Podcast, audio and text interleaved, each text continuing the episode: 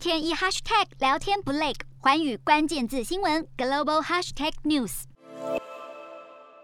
中辽铁路是中国与辽国共同合作的交通建设，在去年十二月三号通车。当时辽国国家主席就期许能够在二零二七年之前来获利。如今通车已经满一个月，就有官员表示，中辽铁路预计要营运二十三年，也就是要到二零四四年才会开始。获利。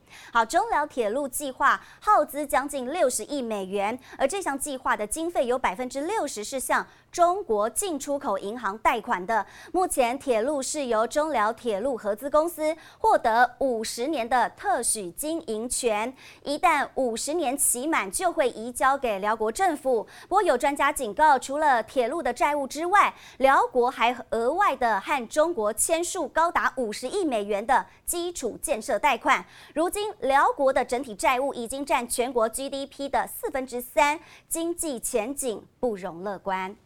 瞄准新南向商机，剖析东南亚发展。我是主播叶思敏，每周五晚间九点记得锁定。看见新东协就在环宇新闻 MOD 五零一中加八五凯播二二二及环宇新闻 YouTube 同步首播。